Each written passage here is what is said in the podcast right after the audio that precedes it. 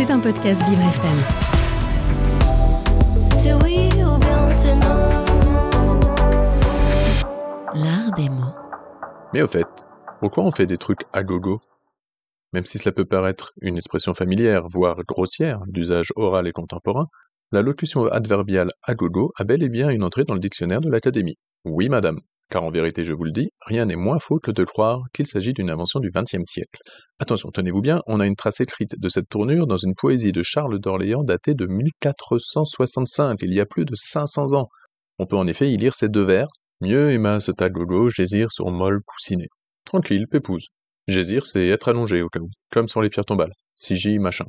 Agogo représente donc l'idée d'en avoir tout le tour du ventre, autant qu'on le désire, et même plus, au propre comme au figuré, et comme l'être humain aime l'excès, son emploi ne date pas d'hier, comme vous l'avez vu. Attention, il ne s'agit pas d'un cas isolé, une pépite d'archéolinguiste. Non, non, non. Je peux vous citer du Corneille aussi, par exemple, si vous voulez.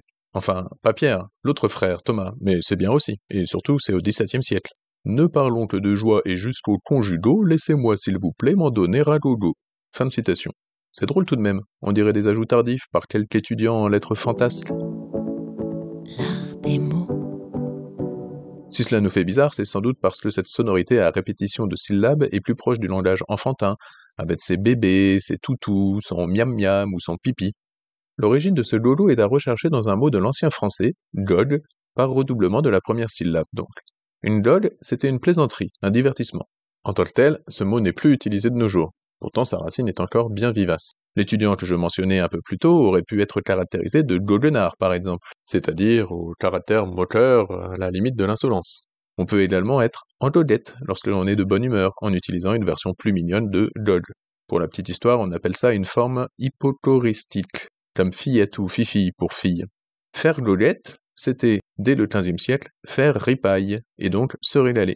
Parce que bon, à l'époque, on n'avait pas non plus mille manières de s'amuser. En tout cas, jusqu'à ce qu'on invente les clubs de danse. Et en anglais, un gogo, c'est justement une boîte de nuit. Vous l'avez compris, cette appellation est héritée du français, en droite ligne de ce que je viens de vous expliquer. Comme souvent, cela nous reviendra dans l'hexagone bien plus tard, avec les gogo dancers, popularisés entre autres par Loana Duloft il y a déjà une vingtaine d'années. Petite précision avant de partir. Le gogo qui se fait arnaquer, lui, au sens pigeon ou bonne poire, il a aussi été formé par redoublement de syllabes, mais à partir du verbe gober, parce qu'on lui fait tout gober, justement. Pour le coup, celui-ci n'est pas un lolette. Ah non, non, non, ne mélangeons pas tout.